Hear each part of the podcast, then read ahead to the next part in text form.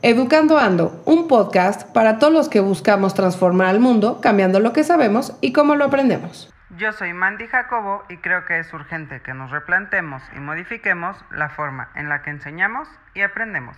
Soy Valeria Borgard y creo que la educación es el mejor camino para revelar lo extraordinario en todos los que te rodean. Hola, hola, ¿cómo están? Bienvenidos a un episodio más de Educando Ando. Y quiero decirles que hoy es un episodio diferente porque no va a estar Mandy con nosotros.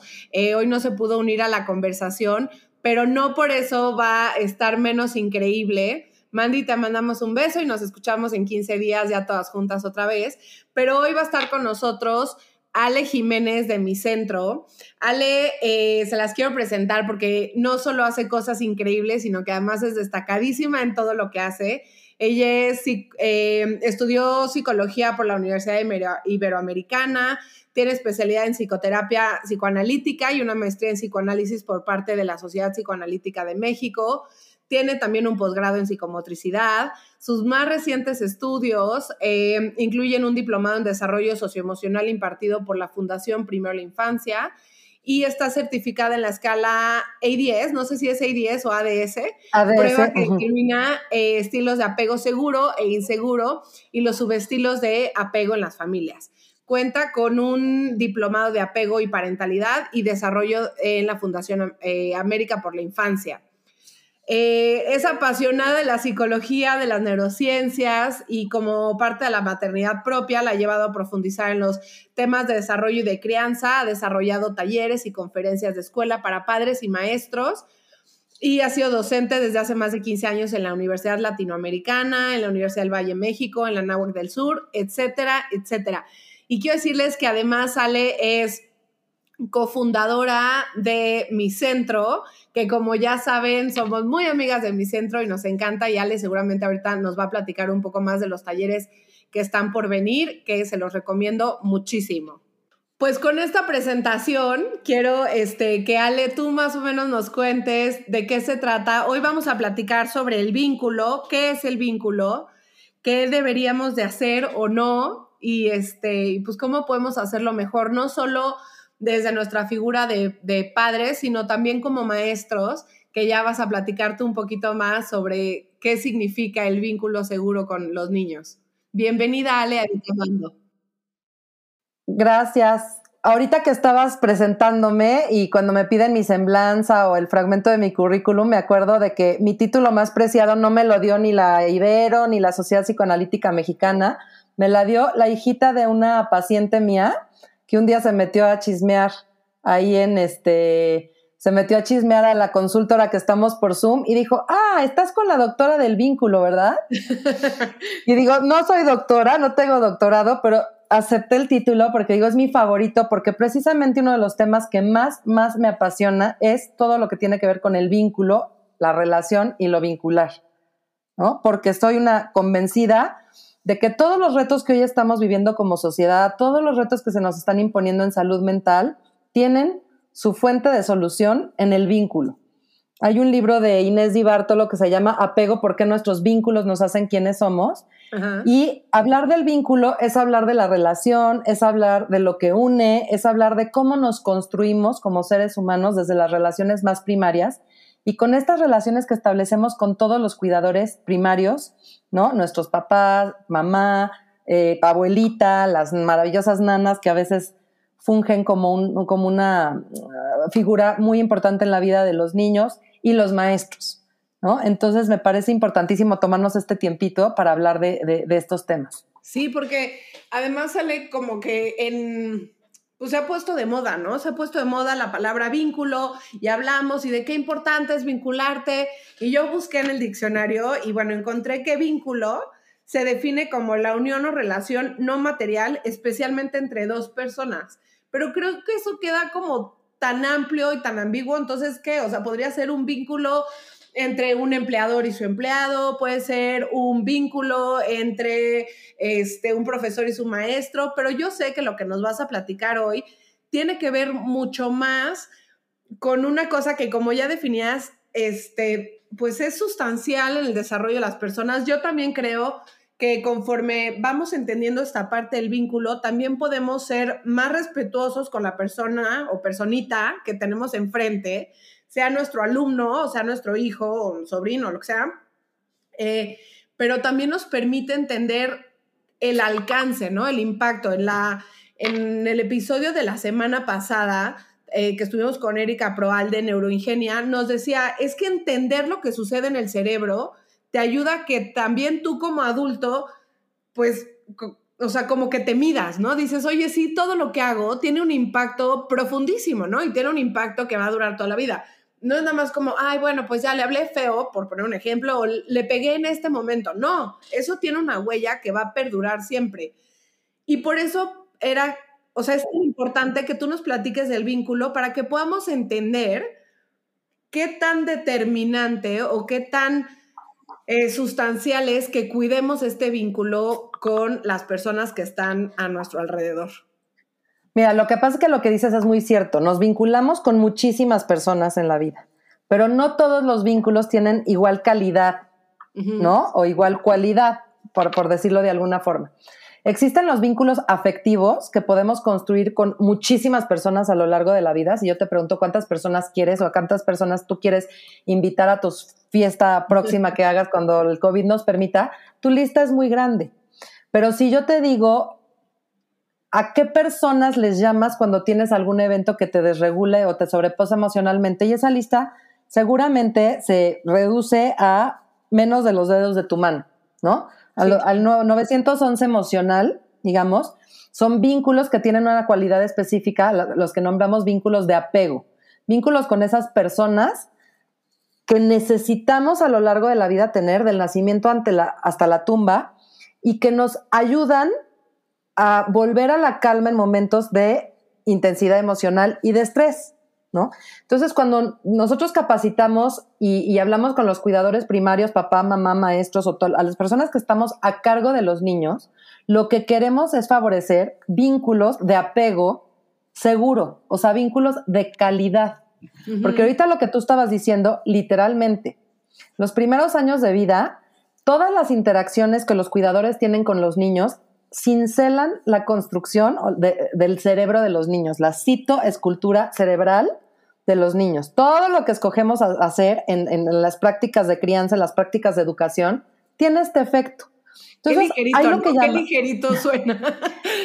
y fíjate lo impactante que es. ¿Cómo son estas relaciones en la vida de las personas? Van a impactar y van a definir cuatro cosas. Una es la imagen que ese niño va a tener de sí mismo. Otra es la imagen que ese niño o la sensación que ese niño va a tener de lo que implica la relación. Ok. Otra cosa va a tener que ver con la imagen o, o, el modelo que va a tener ese niño del mundo y del entorno como un lugar seguro o un lugar inseguro. Y de acuerdo a estas tres cosas, va a tener que desarrollar estrategias de regulación emocional.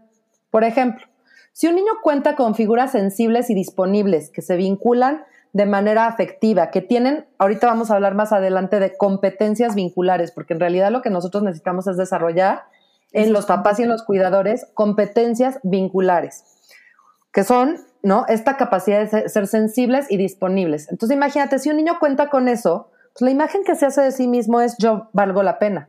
Yo soy lo suficientemente bueno para que haya adultos que estén dispuestos a atender mis necesidades, a leer mis necesidades y a responderme, ¿no?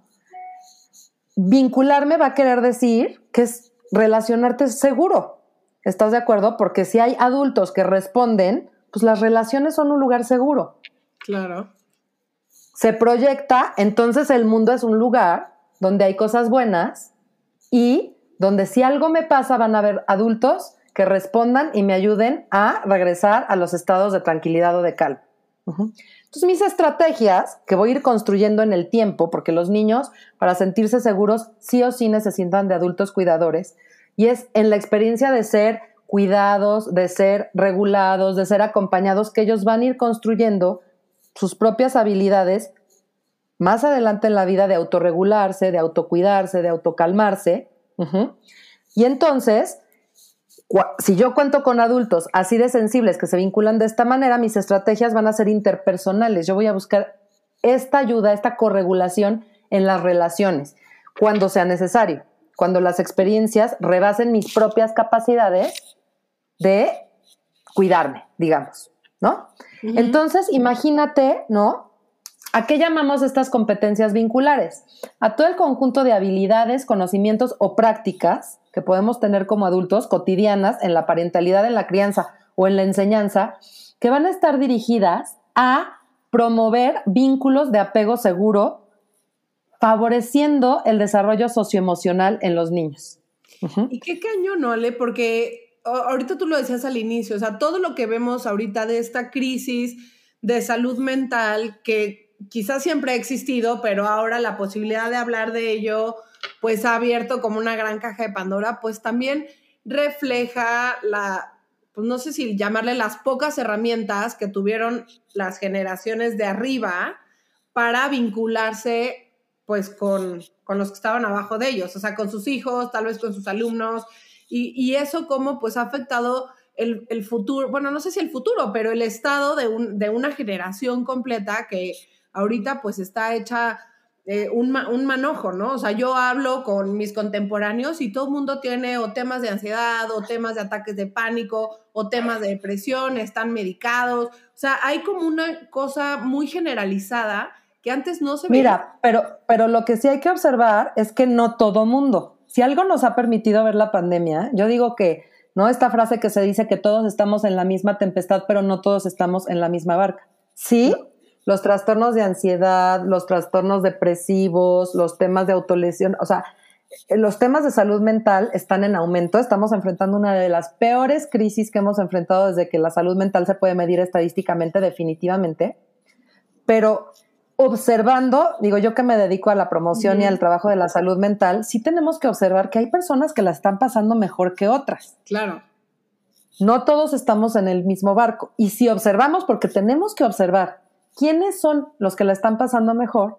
Son los que están con relaciones y vínculos más sanos, son los más fortalecidos emocionalmente. Son estas personas que tienen más capacidad de autoconocimiento, de autocontrol, de, regulación emocional y que tienen sus vínculos más sanos.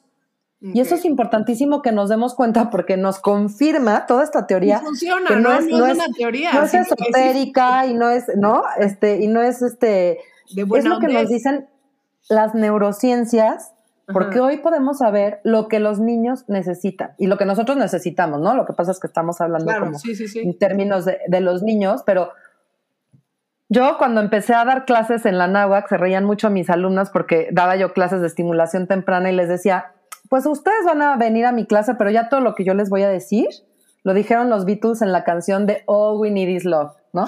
Pero en realidad era un chiste y entre más estudios de neurociencias y entre más estudios de la vinculación y el apego, sabemos que no es amor lo único que necesitamos, sino una sensación de seguridad y cuidado por parte de nuestros cuidadores. Porque pueden haber papás que aman muchísimo a sus hijos, pero que no tienen habilidades vinculares, que no tienen habilidades regulatorias que no tienen construido como el conocimiento, las habilidades para generar entornos segurizantes, entornos donde los niños, yo digo mucho a, los papás o a los maestros que si cuando los niños están con ellos, sienten que juegan de local, ¿no? Cuando un equipo de fútbol o de algún deporte juega de local, decimos, va a ganar porque juega de local, tiene más probabilidades de ganar. ¿Por qué tiene más probabilidades de ganar? Pues porque está en su espacio conocido, porque está tiene a su porra, porque está en el lugar donde se siente a gusto. Pero yo les hago la pregunta, en tu casa, en tu salón, en el vínculo contigo, ¿los niños juegan de local? Son de estas preguntas que nos tenemos que empezar a hacer. Yo como papá, como mamá, ¿juego de local? Porque ahorita en el confinamiento, las personas que en casa no juegan de local, pues están con el sistema nervioso activado todo el tiempo, con estas derramas de cortisol, que es la hormona del estrés, sucediendo todo el tiempo. Entonces, cuando nosotros no, no favorecemos este vínculo sensible, disponible, que haga que los niños se sientan seguros en el vínculo para dos cosas. desde, el tema vincular, los padres tenemos que ser estas figuras que, que, funjan como puerto seguro desde el cual los niños puedan salir a explorar, así como los barcos que puedan ir, separarse, aprender, ¿no? Explorar.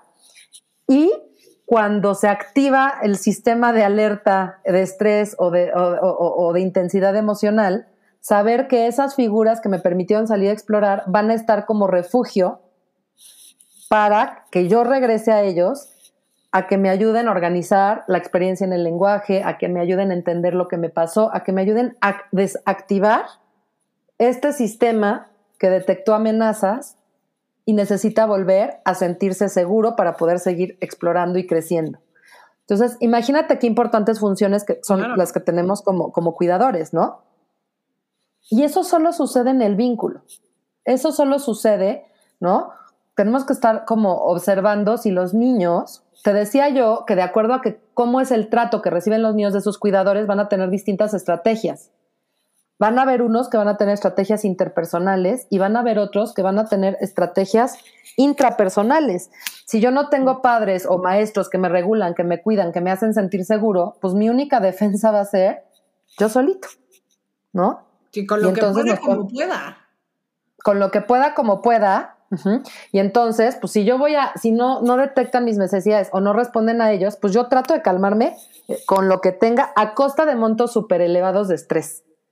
Y a veces teniendo que utilizar herramientas para las que evolutivamente un niño no está listo todavía o no debería de estar listo todavía. Claro. ¿No? ¿Por qué? Porque, fíjate, en temas de crianza, hay quien piensa que los seres humanos somos la especie más débil porque somos tan, tan dependientes de nuestros cuidadores durante mucho tiempo. Pero en realidad, si tú analizas el mundo animal, ¿vale? Entre más complejo es el cerebro del animal, llega a ser el cerebro del animal, más tiempo de maternaje necesita. Un reptil, una lagartija, enseguida, nace, ahí se acabó. Su cerebro llega a la complejidad de cerebro reptiliano que lo único que necesita es sobrevivir, regular su temperatura, su respiración, tal, tal, tal, tal, y huir de los depredadores. ¿Me explicó? Sí, sí. Ya no necesitó aprender más nada, entonces ya se puede separar, chao, bye, en ese instante. Pero conforme el animal va teniendo un cerebro más complejo, los mamíferos pasan mucho más tiempo de maternaje. No te digo los primates que, que, o sea, que son mamíferos también, pero que tienen eh, cerebros mucho más complejos o los elefantes pasan muchísimo tiempo necesitando esta corregulación y esta, esta crianza, o sea, este, este tiempo de maternaje con, eh, eh, con sus figuras. Entonces, el ser humano es así. Y nosotros tendemos a querer necesitar vivir en una en una cultura adultocéntrica donde queremos que los niños se adapten a la vida de los adultos, ¿no? Y entonces a mí de repente me llegan, Ale, es que yo ya tengo que regresar a trabajar en tres semanas, entonces mi bebé ya tiene que dormir toda la noche. Pues sí, pero ¿qué crees? O sea, no. que, nadie le puede avisar o, o cambiar la estructura de su cerebro, porque cuando un bebé se despierta en la noche y llora, ajá, lo que quiere decir es que está funcionando perfectamente bien se despierta, se estresa, su sistema de apego se activa y llama al cuidador, ¿no? Y nosotros tendemos a pensar que algo está mal y que tenemos que cambiar esa estructura cuando en realidad, ¿no? sí, pues lo que tenemos que proveer es seguridad, todas las necesidades básicas cubiertas, ¿no? O sea, como todas estas cosas. Y lo que dices ahorita es súper cierto, ¿no? O sea, sí pecamos de pedirle al niño cosas de las que todavía no es capaz, ¿no? Desde le doy 600 instrucciones y espero que, la, que las haga enseguida, pero pues ni si, su memoria de trabajo en el cerebro ni siquiera da para, o sea, la mía no da para tanto, ya pensamos que la de los niños.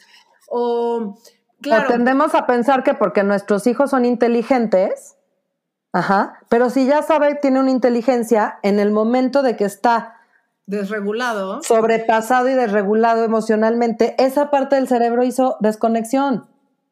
No, no podemos apelar a su inteligencia, tenemos que acompañarlo a regularse, a, construir estas capacidades regulatorias a través de la experiencia de ser regulado por su cuidador. ¿no? Claro, y ahí Te juro que a mí, yo asesoro muchos papás a la crianza y también capacito muchos maestros en la escuela y te lo juro que un alto de porcentaje de las quejas que tienen es porque les están pidiendo a los niños cosas para las cuales todavía no están listos ni emocionalmente ni neurológicamente. Si tú le preguntas a un grupo de maestros, por ejemplo, cuánto tiempo un niño de X edad, la que tú pongas, puede estar sentado atendiendo, siempre te van a decir que mucho más de lo que en realidad biológicamente podrían. Deberían. Deberían. Entonces, ¿no? Hay un, hay un autor que a mí me fascina, que se llama Ross Green, Dr. Ross Green, que es especialista en trabajar con niños explosivos o con niños muy desregulados. Tiene un libro que se llama El niño explosivo y dice una cosa que me encanta. Yo tuve la oportunidad de estar con él en, un congreso donde había 2.500 maestros, entre maestros y terapeutas. Era un congreso más de educación, pero, pero habíamos terapeutas ahí colados. Y decía, ¿no? Porque normalmente estos niños explosivos los llamamos como retadores, como challenging, le llaman ellos, ¿no? Entonces decía, nos tenemos que preguntar, ¿por qué un niño es retador? Y su respuesta era, porque todavía no tiene las habilidades para no ser retador. Y cuando un niño es retador, y dijo, cuando las expectativas que le imponemos superan sus capacidades o sus habilidades. Cuando nosotros ponemos al niño en el estrés de pedirle logros a los cuales no está preparado, van a haber conducta, van a haber explosión o van a haber, ¿no? Temas sí, eh, desbordamiento absoluto. Y se volteó al auditorio de 2.500 maestros y dijo, y eso también aplica para cuidadores, para papás y para maestros. Claro. En el momento que no contamos con habilidades, ajá, empezamos a gritar, empezamos a desbordarnos, empezamos nosotros con temas conductuales. Y eso pasa mucho en la crianza, ¿vale? Por eso a mí me apasiona tanto, lo creo que es lo que más amo hacer en la vida, dotar a papás y a maestros de herramientas. Porque al tener herramientas. La oportunidad de transformar la vida de un niño, o sea, de potencialmente transformar la experiencia de vida de un niño. Si el adulto tiene las habilidades necesarias, el niño va a poder crecer de mejor manera que si no la tuviera. Y esas son las habilidades vinculares. O sea, si yo tengo con qué responderle a mi hijo, porque además, pues todas estas cosas que pasan que nosotros llegamos a considerar como disruptivas y estresantes, ¿no? Se potencian si yo no tengo habilidades para manejarlas o para navegar. Yo a los papás con los que trabajo siempre les digo, si les venden un taller que les diga no más berrinches, híjole, no lo compren, porque sería como que yo les vendiera un taller que les dijera, nunca más se van a pelear con su marido o con su esposa, ¿no? o sea, no. Las herramientas tienen que ser para navegar los desafíos y los retos que implica la crianza que implican las desregulaciones, que implican todas las desconexiones que se dan por cientos en el día a día de la vida de los salones o de las casas. Entonces, ¿no? Pero ¿qué pasa cuando no contamos con las habilidades y las este, capacidades o los conocimientos para entender las necesidades de los niños, qué les están pasando a los niños y cómo los puedo ayudar no a controlar conductas? Porque tú hablabas de la crianza, ¿no? De, generaciones anteriores. Yo, por ejemplo, ayer empecé mi, mi, siempre estoy dando un taller que es mi taller bebé, que se llama el ABC del vínculo. Sí, ahorita que nos mucho de él, creo que todos lo tendríamos que tomar. Ayer se metieron varios papás, ayer empezamos y uno de los papás que me cayó la verdad perfecto me dijo, yo estoy aquí porque este, pues mi esposa quiere que esté aquí, pero yo te quiero decir que yo no creo en nada, sin saber de qué iba el taller todavía, yo no creo en nada de lo que me vas a decir. Y yo, pues te doy las gracias de que nos des la oportunidad de oír este otro paradigma, ¿no? Un poco el discurso este de, pues a mí me golpeaban y estoy bien, y este, no soy una mala persona. No se les puede decir nada y se están convirtiendo en unos tiranos, ¿no? Que también creo que pasa que hemos penduleado, o sea, que se ha penduleado, ¿no? O sea, en lugar de entender las cosas en su complejidad, en, su, o sea, como completas, hemos pasado del te pego y así es y te controlo con una mirada y antes no me cuestionaban y mira ahora, ¿no? Que siento que los abuelos ahora nos dicen eso a los papás jóvenes. Uy, yo este, con una mirada me cuadraba, ¿no? Y ese, ese tipo de discurso. Sí, se te está subiendo a las barbas porque no le pones límites. Y también tienen razón cuando caemos. Y entonces ahora también hay una generación que no hemos quizá hecho con suficiente seriedad la tarea, entonces medio picas un poco de estos nuevos paradigmas, pero al no entender la complejidad y al no hacer bien el compromiso por entender a qué se refiere la crianza eh, respetuosa, seguro, todo esto, pues entonces que hagan lo que quieran. Y yo... Exactamente. y ahí también hay un riesgo, porque también un no, niño... Claro, terrible, porque un niño que crece sin límites es un niño que se siente descuidado que se siente descontrolado. O sea, yo siempre digo, si, si voy a agarrar la carretera en la noche Acapulco y me dicen, agarra esta, ¿cuál vas a tomar? ¿La que tiene luces, señalamientos y contención o la que está este, silvestre? Ajá, claro. Pues me voy a ir por la que tiene límites porque la otra me va a dar una inseguridad brutal. Lo mismo es un niño que crece eh, carente de, de límites, ¿no? Pero, por ejemplo, desde el paradigma que yo siempre hablo, que es el paradigma de la teoría del apego, es una de las teorías que más rigor científico tiene y más investigación tiene. Eh, este papá que me decía esto viene de familia de médicos y le decía, todos los mm. autores, el 99% de los autores que voy a citar y del que me baso son médicos. Son psiquiatras o son neurólogos o, son neurocientíficos, pero, pero creo que qué bueno que te das la oportunidad de escuchar ¿no? Porque además, fíjate, vale, tú ahorita decías, ¿cuánta gente ahorita no está medicada, no está con relaciones quebradas, ¿no? Y tendemos, ¿no? Mucha gente que te dice, es que a mí me pegaban y estoy bien porque soy una buena persona. No dudo para nada que sean buenas personas, pero no es gracias a los golpes. Exacto. Y, probablemente es a pesar de, y muchas veces no asociamos, ayer estaba leyendo, ¿no? Porque, porque justo lo quería tener para mi siguiente clase, un, un escrito que hay de, a, mí me pegaban y salí bien, dijo el hombre que lleva tres divorcios y no ha podido tener una relación sana. A mí me pegaron y salí bien, dijo la mujer que no puede dormir en las noches y que está con el celular todo el tiempo porque no puede conciliar el sueño. Ah, ¿Me entiendes? A mí, a mí me dejaban llorar toda la noche, decía, y, y, y salí bien no asociamos que muchas de las cosas, te decía yo al principio, cómo nuestras relaciones nos hacen quienes somos, ¿no? Cómo nos, cómo nos queremos o la imagen que tenemos de nosotros mismos, cómo nos relacionamos con otros, cómo percibimos al mundo, tiene que ver con esto. Y a veces, pues a lo mejor si salimos siendo gente buena después de estas crianzas autoritarias o con violencia, pero tenemos muchas veces quebrados muchas capacidades que nos podrían... los que ya establecemos nosotros. ¿Cómo llegamos a los otros vínculos? Y yo siempre les pregunto, ¿no? Les digo a los papás, todos tenemos modelos de crianza. Decimos, nadie nos enseña a ser padres, pero en realidad sí tenemos cosas internalizadas de lo heredado, o sea, de cómo fue la crianza que nuestros papás tuvieron con nosotros, cómo nos criaron a nosotros. Y puede ser que digamos, esto lo quiero imitar o esto lo quiero este, evitar, pero es parte, está intrínseco en nuestra historia, ¿no? Y muchas veces yo les digo, este, dice la frase que las heridas de la infancia sangran en la crianza. Muchas veces, a pesar de que nosotros hay cosas que queremos evitar, Mario Marrone, que es un especialista en, apego, dice que es como las computadoras que se van a reír. Aquí mi asesora en computación, yo les tengo miedo y todo, pero a veces, ¿qué tal que están lentas las computadoras? Y tocas una tecla y aparece una ventana que tú no sabías que estaba abierta, pero ahí estaba abierta haciendo todo lento. Y en la crianza nos pasa lo mismo. A veces nuestros hijos tocan un botón que nos abre una ventana que queríamos olvidar, que queríamos evitar, que no sabíamos que estaba abierta, pero de repente, chin, ya actuamos, ya le gritamos o ya le pegamos o ya hicimos algo que no queríamos hacer, ¿no? Pero que está en, nuestro, en nuestra esencia del modelo parental que nosotros este, heredamos, eso es lo heredado. Está lo vivido, o sea, lo del día a día.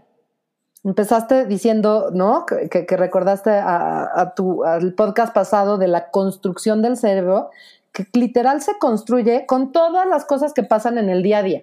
Y sí les quiero dar una calma a los papás que nos están escuchando, a los maestros que nos están escuchando, que no hay vínculo en las que el 100% del tiempo estemos, respondamos bien contingentemente y conectadamente. No hay. Incluso en estudios de apego seguro, de vínculos de apego seguro, se sabe que solo el 30% es esta conexión divina donde todo fluye perfecto y en el otro 70 hay descoordinaciones, hay regadas, hay cosas que hacemos que no debimos haber hecho. Y ahí es donde se construye el apego. En los momentos de estrés y en los momentos de dificultad, ¿cómo, qué hacemos con eso? Es lo que hace, construye este modelo en nuestros hijos del estilo de apego. Cómo reconectamos, cómo reparamos, cómo reconstruimos, cómo satisfacemos las necesidades ante, ante el estrés o las descoordinaciones. Eso es lo que hace el vínculo este, seguro. Seguro. ¿No? Ahora, si nosotros eh, tenemos, no tenemos estas habilidades vinculares, no podemos eh, mostrarnos con nuestros hijos como sensibles y disponibles, se generan otro tipo de apegos que no son apegos seguros. Si quieres, ahorita hablamos. Sí, por favor. Entonces tenemos lo heredado, ¿Cuáles son lo vivido. vinculares? Ok, eh, nada más acabo. Tenemos lo heredado, lo vivido y lo soñado. También tenemos un sueño para lo que queremos de nuestros hijos y ahí estamos malabareando de, entonces, ¿cómo le voy a hacer para lo soñado si en lo vivido me tropiezo siete mil veces al día y me pasan todas estas cosas porque lo heredado no estuvo tan padre o, ¿no? Hay, hay, hay situaciones ahí que, que, yo quiero, que yo quiero trabajar. Entonces, eh, todas estas habilidades que son las vinculares es justo todo el involucramiento parental es una, o sea, para generar apegos seguros necesitamos ser padres presentes. Se necesita inversión parental de tiempo y de reflexión. ¿no? Hoy estamos abocándonos mucho a las, a las habilidades vinculares, pero por ejemplo en mi taller yo hablo mucho de las... Dentro del programa manejamos cuatro tipos de competencias parentales. Las vinculares, las reflexivas, las formativas y las, y las protectoras, ¿no? Entonces, bueno, las protectoras, pues son las literalmente cómo cuidamos a nuestros hijos desde el ambiente físico, ¿no? Eh, cómo cuidamos este, los contenidos de las cosas que ven en las redes, o sea, todo cómo los protegemos. Las, las formativas, pues lo que elegimos cuando elegimos la escuela donde los llevamos, las pasiones que les compartimos, o sea, todo lo que nosotros escogemos para su formación académica, religiosa, o sea, eh, lo que nosotros escojamos. Y las que yo me dedico más a asesorar son las vinculares, la relación y las reflexivas, que yo creo que son las más importantes, porque no hay posibilidad de ser padres sensibles y disponibles si no somos capaces de reflexionar. Yo digo, si queremos recetas de cocina, ya estamos mal porque ¿cuántos hijos tienes tú, Vale? Tres, hijos. Y son infinitamente diferentes. ¿Te sirven las mismas estrategias para unos que para otros? Cero, cero, cero, No tienen nada que ver. si yo te, Nada. Entonces, las habilidades no, no pueden ser cuando el niño grita, tú contestas, porque, o sea, si no hay lugar a la reflexión, ¿no? Oye, este, quiero decirte que eso me pasa cañón, porque consumo mucho contenido fácil, entre comillas, en redes sociales, sigo 7000 coaches de crianza y sigo gente y psicólogas y no sé qué. Y justo dicen las cuentas, si el niño hace un berrinche, está tirado en el suelo, tú sé su calma, te acercas y no sé qué. Y un poco lo que yo te decía en esta semana que hablamos, ¿no? Es que mi hijo, el más chico, jamás, o sea, no es que jamás, pero su berrinche, por llamarlo de alguna manera, no es así. Entonces, esta parte de te sientas al lado de él y esperas a que se calme, deje llorar, yo pienso, pues es que él no, no llora, él se enoja y o sea, tiene como explosión de ira y de no, y entonces ya todo el contenido que consumí en redes sociales pues ya no me sirvió tanto, tanto, porque no se embona en esta descripción del berrinche. Entonces ya no sé muy bien cómo Exacto. ya sabes. Porque entonces ahí, eh, en el taller que di ayer, les cuento un cuento que se llama Siete ratones ciegos. Lástima que me lo lleve porque si no te lo contaría, porque es siete ratones ciegos, entonces de repente dicen que los siete ratones ciegos descubren que hay algo muy raro ahí y deciden salir a investigar. Entonces el lunes sale el primer ratón, ¿no? Y entonces siente una cosa así, este, como, y rápido dice, es una columna. ¿No? Y los otros ratones no le creen y entonces al día siguiente sale otro y siente una cosa no tan dura, siente una cosa más así que se mueve como una cuerda y entonces regresa y dice, es una cuerda. Y así van saliendo cada ratón y dice, no, es un acantilado. Y otro dice, no, es un, ¿no? Y cada uno se va y lo que estaban viendo los, los ratones era un elefante, mm. ¿no? Y entonces el último ratón ciego decide recorrer todo el algo muy raro. Y entonces pasa por el marfil y dice, ah, sí, esto se siente como una lanza y la cola como una cuerda y la pata como una columna y, el, y el, la oreja como un abanico. O sea, todo lo que habían dicho todos los otros ratones ciegos, pero hasta que lo explora todo dice, ya descubrí que el algo muy raro es un elefante, ¿no? Y entonces, este, algo así acaba como moraleja ratoneja, si, si sales a conclusiones así vas a decir pura tontería, Pero si te permites explorar una, algo en su totalidad, hablarás con sabiduría, ¿no? Entonces les digo que muchas veces es esto, es berrinche, ¿no? Y entonces eh, me está manipulando sin explorar la experiencia que le está pasando al niño con toda la personalidad del niño. Entonces, si no somos reflexivos, con, esta actitud curiosa, si no somos reflexivos, podemos decir, este, no, pues no me sirvió porque es un berrinche. Sí, pero, o sea, quizá es una desregulación. Yo, ves que yo siempre te he dicho que yo si pudiera quitar del, del, del, vocabulario la palabra berrinche la borraría. Yo uso desregulación porque... Cuando decimos berrinche ya lo tomamos como algo, ah, me está haciendo un berrinche. como a fuerza un niño tirado llorando, ¿no? O, algo, algo así. Pues no, no todos los berrinches son así. Hay desregulaciones de enojo, de tristeza de otra naturaleza, no sé. O a poco no decimos, me está haciendo un berrinche, como algo que me está haciendo a mí y no algo que le está pasando al niño. ¿No? 100%. Que, que es una desregulación porque finalmente algo le está pasando, puede ser porque no le diste el chocolate en el súper, puede ser porque está teniendo fiebre, le está, está algún bichito y en la noche te vas a dar cuenta que tiene fiebre, puede ser porque está peleando con sus papás toda la noche y está estresado, o sea, generalmente abajo de todo eso lo que vemos es estrés, hay estrés. De, de, de, qué dominio venga, del biológico, del emocional, del social, del prosocial o del cognitivo, pero hay algo que lo está estresando.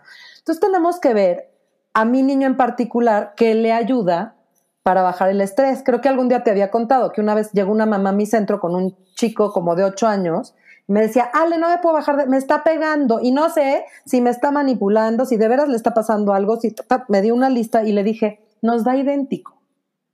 Tienes un niño desregulado. Un niño desregulado. Un niño desregulado necesita un adulto que le preste su corteza prefrontal, que la de él sea el niño más inteligente del mundo y ya le hayas dicho siete mil veces que eso no, no está pudiendo acceder ahí y lo tienes que ayudar a que se calme. Entonces van a haber niños que en ese momento necesitan que no te les acerques y no los toques, pero sentirte sensible y disponible. No hablar mucho porque en ese momento los choros, mareadores, mamás, papás, maestros cuando la corteza prefrontal está desconectada, no sirven de nada, sino escalan más, pero sí mostrarte corporalmente, aquí estoy, esto va a pasar, estás a salvo. O sea, les tenemos que mandar el mensaje de que van a estar a salvo. ¿Me explico? Sí. Entonces, requiere mucha habilidad, requiere mucho autocontrol por parte de los papás. Del adulto, claro, es lo que Del adulto, o sea, es la metáfora del avión. Primero nos tenemos que poner la mascarilla de oxígeno nosotros para, para, para, ayudar a nuestros hijos y para fomentar este tipo de vínculos en donde ellos se acerquen al adulto para, para ser calmados. Nadie en la historia de la regulación emocional ha podido calmar a otros si no está calmado. Claro. Entonces, hay veces, ¿no? Dentro del paradigma de la teoría del apego y de la crianza positiva, no nunca aconsejamos el tiempo fuera de vete tú a pensar y tú reflexiona más que cuando el tiempo fuera lo necesita el papá o la mamá o el maestro. O sea, si yo estoy sumamente desregulado, sí digo, me voy a tomar un momentito para respirar, para caminar, si es que puedo tener al niño en un lugar donde no implique un riesgo, ¿no? Y decirle en mi vida, mamá ahorita necesita calmarse tantito, pero no dejarlo, mamá se va. Todo va a estar bien, ahorita voy a regresar. estás haciendo un berrinche. A resolver. O sea, ahorita que mamá respire, vamos a venir y vamos a arreglar esto. Y tomarnos un tiempito para calmarnos, porque si no, no va a haber manera.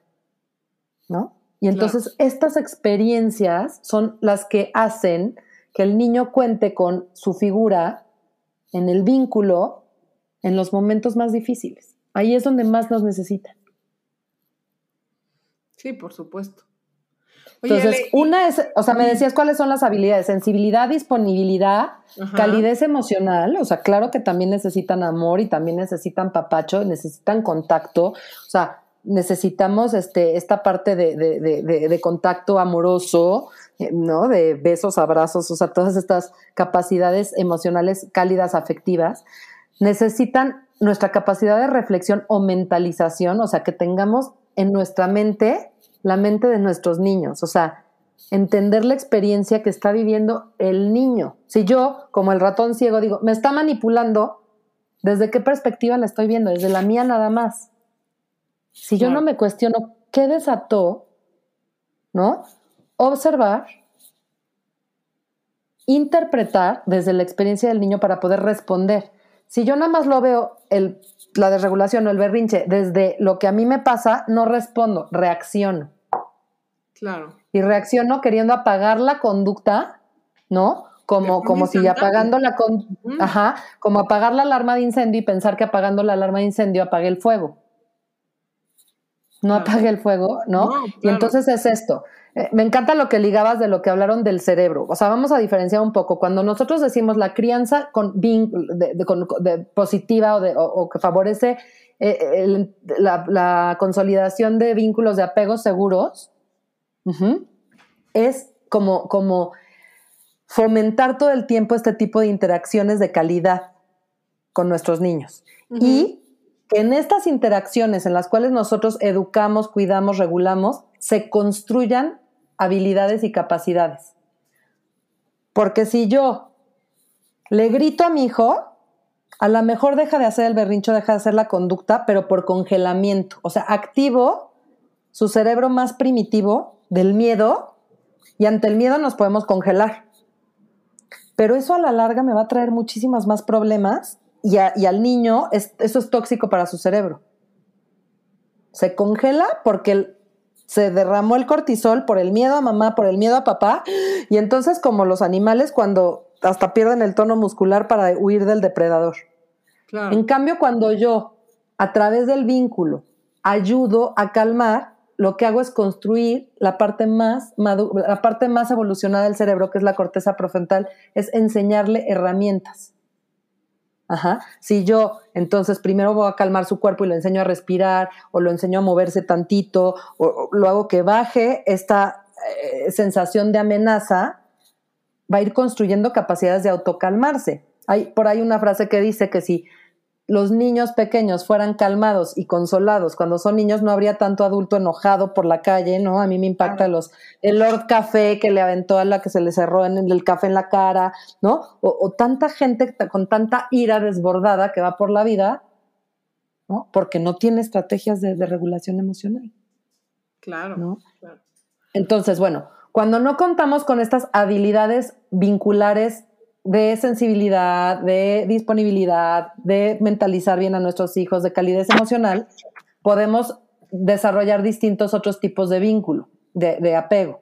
Hay uno que es el, vínculo de apego ansioso ambivalente, que es cuando fluctuamos demasiado, ¿no? No somos un patrón predecible. Como les digo, ningún papá o mamá pueden estar el 100% del tiempo respondiendo perfectamente, ¿no? No, no pero sí, pero sí ser lo suficientemente estables con esa reacción como para que ellos sepan, mi mamá y mi papá me pueden calmar, o sea, cuento con ellos y son un lugar seguro la mayor parte del tiempo, entonces mi apuesta es que sí se va a poder.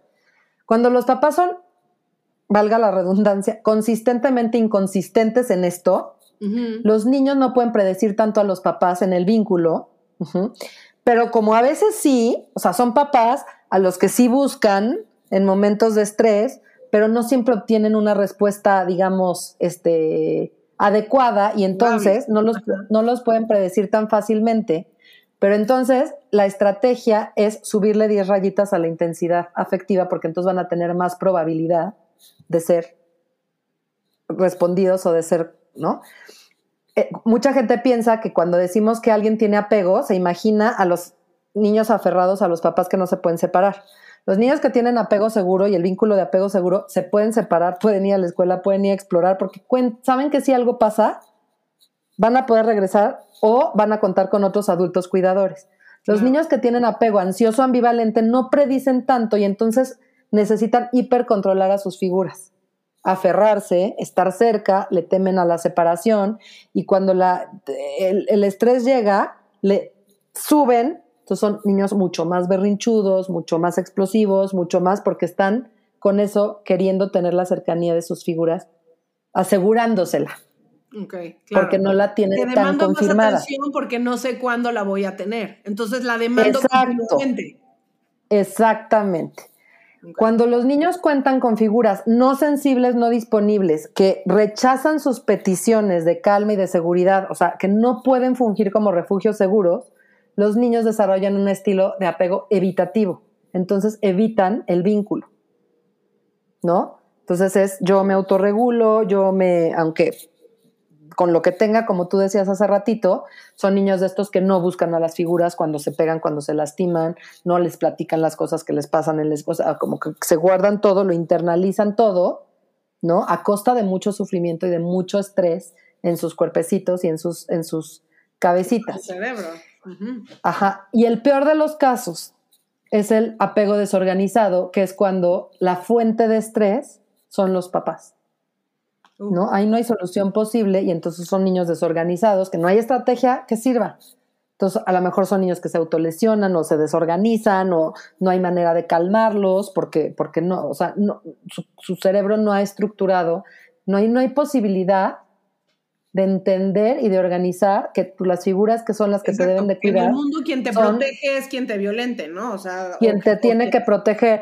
Y bueno, desgraciadamente se da, pues se da en los casos donde hay psicopatología, donde hay adicción, donde hay violencia intrafamiliar, ¿no? Donde hay temas en los papás que les impiden tener cualquier tipo de herramienta para este, vincularse bien con los hijos. Pero hasta en esos casos hay maneras de actuar. Es lo que te iba a decir, Ale, nada más antes de acabar y de, que pasemos a las recomendaciones, quiero que le des paz a la gente y les platiques que sí hay manera de cambiar tu apego. O sea, aunque... aunque Nada está escrito en piedra. Este, no sé, eh, tal vez comienza su vida con un apego con uno de estos tres menos deseables de los que mencionabas, el ambivalente, el desorganizado y, el y, el evitativo. y el evitativo. En la vida, el niño puede encontrar otras figuras que le ayuden a resolver ese apego, ¿no? O sea, cambiar. Y no solamente encontrar otras figuras, sino si yo mamá, yo papá, yo maestro me doy cuenta que mi vínculo con mis hijos esas, es de estas formas que no me gustaría, se puede cambiar pero, pero se tiene que cambiar con mucho trabajo personal y con actuaciones diferentes en el vínculo. O sea, no lo voy a cambiar haciendo exactamente lo mismo que estaba yo haciendo. Pero si yo estoy detectando las heridas de mi infancia están sangrando en mi crianza y todo esto que yo no tengo trabajado en mí lo estoy repitiendo en mi hijo y yo entro a una terapia o, ayer me preguntaban los papás que qué hago si yo me doy cuenta que yo me desregulo muchísimo y entonces desregulo a mis hijos ¿no? Hay personas que encuentran en la meditación, hay personas, o sea, no es que todo mundo en la vida tenga que ir a terapia, pero tengo que ver que lo que yo hago para tener más estrategias de regulación y poderme vincular con mis hijos me está funcionando. Claro.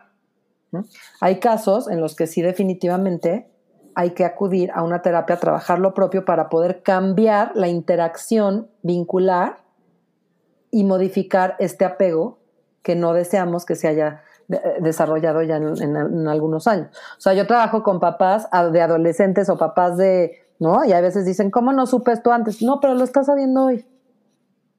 Y también lo que hagas hoy, claro. para favorecer vínculos más sanos o ritmos, rituales, este, tonos emocionales de la familia, tonos emocionales de la familia, ¿no? Lo que puedas hacer hoy allá adentro va a tener un efecto. Evidentemente, pues claro, o sea, yo acabo de entrar a una escuela, eh, escuela para padres y me dieron a escoger en qué año y yo, los más chiquitos. O sea, como que, claro, que me encanta llegar lo más temprano. Claro. Ajá, o sea, me encanta dotar de herramientas, y pero eso no quiere decir que no, con hijos más grandes se pueda, se pueda trabajar los vínculos. Oye, Ale, de verdad, qué interesante todo lo que nos platicas. Creo que nos deja también mucha cancha a seguir, este, pues a seguir trabajando, a seguir, em, o sea, como escuchándonos y, formándonos para hacerlo mejor. Creo que a veces como maestros eh, o como educadores pensamos que eso no es para nosotros, ¿no? Eso es de la crianza y eso que se ocupen los papás, pero en realidad pues también como lo hemos visto con muchos de los docentes que han estado con nosotros o cuando platicamos con ellos, pues en muchas ocasiones la figura de apego más segura para un niño es el docente. Y antes de que entráramos al aire, platicábamos tú y yo de esta historia de Oprah Winfrey que habla que, no sé si por ahí conocen su historia, pero es, una, es esta conductora de televisión hiper violentada, hiper abusada, resiliente de trauma. Muchas personas, pero habla que las personas que la rescataron y que le ayudaron a no hundirse fueron sus maestros. O sea, así de importante. Y tú tienes una historia que a mí siempre me conmueve muchísimo, pero como educadores debemos de saber que a veces nosotros somos de verdad los únicos posibles de rescatar a un niño de un vínculo inseguro, ¿no? De un vínculo desorganizado. Hay una frase que hay una frase que dice que los niños que se sienten amados van a la escuela a aprender y los niños que no se sienten amados en casa van a la escuela a sentirse amados, a buscar sentirse amados, ¿no? Y sí, esta historia yo creo que para mí fue un parteaguas. Yo estudiaba psicología y daba clases en un kinder y le daba clases yo a todo el preescolar porque daba clases de conversación en inglés y había una maestra en kinder 1 que se llamaba Miss Patty y había una alumnita que era mi alumna de conversación, pero era alumna de Miss Patty, que desde que llegaba en la mañana ya la mamá le venía gritoneando espantosamente horrible y cuando la entregábamos en la tarde ya la recibía con gritos, ¿no? Una niña preciosa con su molotito aquí me perfecto. Y entonces yo un día estaba caminando por el patio, a mí me partía el corazón cada que la veía llegar y cada que la veía irse. Y un día estaba yo caminando por el patio y estaba Miss Patty con ella en el arenero, descalzas las dos sintiendo la arena, y oí perfecto cómo la niña le dijo a Miss Patty, qué felices somos, ¿verdad, Miss Patty? Y para mí, o sea, yo en ese momento no había yo estudiado tanto de teoría del apego ni nada, pero lo que pensé es, bendita Miss Patty, ¿no? Porque pensaba, yo esta niña pasa cinco horas, siete horas de su día aquí. Claro. Hoy que lo veo desde el lente del apego, o sea, cuando menos ese cerebrito sabe ya que hay otra manera de relacionarse.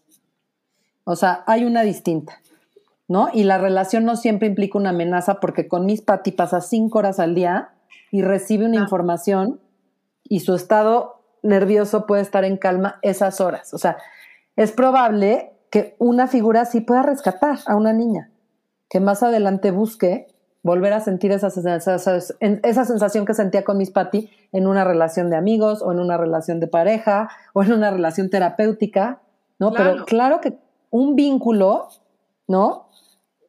Es absolutamente capaz. Eh, Boris Cyrulnik, es un especialista en resiliencia, es de las personas que más sabe sobre resiliencia, es un sobreviviente de campos de concentración, salió a los seis años del campo de concentración huérfano y hoy día es de los más estudiosos de resiliencia, también acunó un término que se llama tutor de resiliencia. Y dice que el tutor de resiliencia es una persona, una experiencia estética, arte que nos hace reconectarnos con la vida después de la adversidad. Y un maestro puede ser ese tutor de resiliencia que te hace volverte a reconectar con el deseo de vincularte, de, de, hacer cualquier cosa maravillosa en la vida, a pesar de que puedas haber tenido o que vengas de un entorno violento o de un entorno donde las relaciones sean detectadas como amenaza. Uf, pues bueno, Ale, de verdad muchísimas gracias. A mí, este, como ves, la esa historia de la Miss Patty te la he escuchado 100 veces y la podría escuchar 100 veces y todas las veces me conmueve muchísimo, porque creo que en este país es una realidad, o sea, que se vive con tanta inseguridad y tanta gente que padece tanta violencia, que está en el poder de los educadores poder estar mejor, ¿no? Cuando los papás no han sido capaces de resolver estas cosas, ni serán, porque tal vez son personas que no están dispuestas a, llevar a cabo este trabajo, el educador sí puede hacerlo, ¿no? Entonces... Claro, es un cuidador primario. Exacto. Entonces, vamos a pasar a recomendaciones, Ale, y quiero que me platiques tú qué nos vas a recomendar para leer, ver, escuchar o qué durante estos 15 días. Bueno, si quieren leer como sobre apego, les recomiendo muchísimo un libro que se llama Apego y Crianza de Inés Di Bartolo. Vaya, te podría recomendar millones de libros. Yo siempre he dicho, por ejemplo, que si a mí los papás me preguntan, solo voy a leer un libro en la, en la, en la vida, la vida de crianza. en la vida de crianza les diría que leyeran el de El cerebro del niño de Daniel Siegel, porque nos, nos, ayuda muchísimo a entender procesos, además de dar ciertas herramientas para, para, para lidiar con las tormentas emocionales de los niños o, los temas como, como de la crianza y lo encuentran hasta en PDF en, este... Sí, en todos lados, ese creo que es como de cabecera, ¿no? Es como de cabecera. Bueno, cualquier libro que tenga el nombre de Daniel Siegel, se los recomiendo. Si son maestros o papás de adolescentes, el de Tormenta Cerebral también se los recomiendo muchísimo, que es de él, ¿no? Yo, este, eh, soy muy fan también de otro autor que se llama Edward Tronick, que tiene un libro que se llama The Power of Discord, que es este, de cómo la reparación en las relaciones es lo que construye los vínculos, ¿no? Pero bueno, además de todo lo que, lo, que ustedes puedan leer, les recomiendo muchísimo que se tatúen como frase esto de el vínculo es lo más importante, nada a costa del vínculo. Ahorita, por ejemplo, que los alumnos regresan, van, vienen de las aulas y, ¿no? Lo más importante es el desarrollo socioemocional. Lo que invirtamos en eso es lo que más rendimientos va a dar en el aprendizaje, porque si algo sabemos de la teoría del apego es que un cerebro estresado no puede aprender. Entonces no queremos atiborrarlos de conocimientos si no están bien emocionalmente. Entonces todo el tiempo que nos dediquemos a trabajar en eso va a rendir frutos y luego el aprendizaje va a entrar como tobogán. Porque si nosotros los estresamos más, ¿no? Favoreciendo lo académico sobre, sobre esto, sin tener construido un vínculo, acuérdense que el maestro efectivo es el maestro afectivo. ¿No? O sea, entonces sí, sí, como recomendar esta parte de que el vínculo tiene que ser lo central, sobre lo cual aterrice después todo lo demás. Y si logramos tener vínculos sanos, es que todo lo demás se va a dar por sentado. 100%. Súper. Oigan, y pues yo les quiero recomendar dos eh, documentales que vi, bueno, que estoy viendo.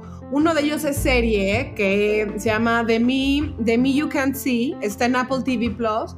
Es esta serie de seis episodios en donde justamente Oprah platica con el príncipe Harry, eh, pero sobre muchos tipos de, desórdenes mentales. Me parece como muy interesante cómo se, o sea, cómo ayudan hablar de los temas de una manera muy sencilla que a uno le caen 20, ¿no? Y de pronto tienen como estos muy buenos insights. Entrevistan a Lady Gaga, al príncipe Harry, un chef, Oprah cuenta su historia y también historias de gente común y corriente que han sido súper resilientes, de historias de terror pero que han logrado sobreponerse. Y otra vez creo que hablar de este tipo de desórdenes mentales nos ayuda a crear conciencia para poder romper una serie de patrones en la vida de las personas o en nuestra vida, o sea, como padres o educadores. Y el otro es, es, no lo he visto, la verdad es una película documental también, pero la seleccioné para recomendarla hoy porque creo que el tema del vínculo de manera cultural inconsciente se lo achacamos a la mamá, ¿no? Y entonces como que creemos que este vínculo se fortalece o se forma de una manera más natural, entre comillas, con la mamá. Este documental se llama That's, también está en Apple TV Plus y son diferentes historias de papás, tanto unos famosos como otros no famosos, pero lo que significa la paternidad en este mundo moderno donde el padre se relaciona de una manera activa y presente con sus hijos. Entonces, me parece una premisa increíble porque tenemos que dejar de pensar que el cuidado prioritario de los niños va, o, este desarrollo del vínculo va solo con la mamá, sino la importancia... Por eso a mí me encanta hablar de cuidadores primarios. Exacto. A mí me encanta hablar de cuidadores primarios porque no a veces ni es la mamá ni es papá, a veces es el maestro y a veces es la nana y a veces es la abuelita, ¿no? O el abuelito. Entonces, entonces, por eso me gustó la premisa de este de Dads y bueno, de Me You Can See. Y Ale, de verdad, increíble platicar contigo. Te quiero agradecer muchísimo. Igualmente. A todos, de verdad, entren a mi centro. Como decía Ale, acaba de empezar su taller de cuatro eh, sesiones. Son cuatro sesiones que habla sobre el Son cuatro sesiones. La primera es apego, la segunda es círculo de seguridad, que es, una, que es una probadita de una intervención que hay desde la teoría del apego. La tercera es regulación emocional como estrategias para ayudar a los papás, para calmar, regularnos y regular. Y la cuarta se llama desconexión, reparación, reconexión. Ahorita ya empezó, ya está lleno el grupo, pero los que están interesados es un taller que estamos dando continuamente. Entonces nos pueden seguir en redes, en Facebook e Instagram como Mi Centro MX y ahí pueden, muchas veces también hacemos webinars gratuitos. La semana pasada tuvimos uno padrísimo de adicciones con Tofi Sasson. Se pueden entrar a la página y ahí verlo. Perfecto, pues muchísimas gracias. Ale, y bueno, seguimos en comunicación. Gracias a todos. Gracias. en 15 días.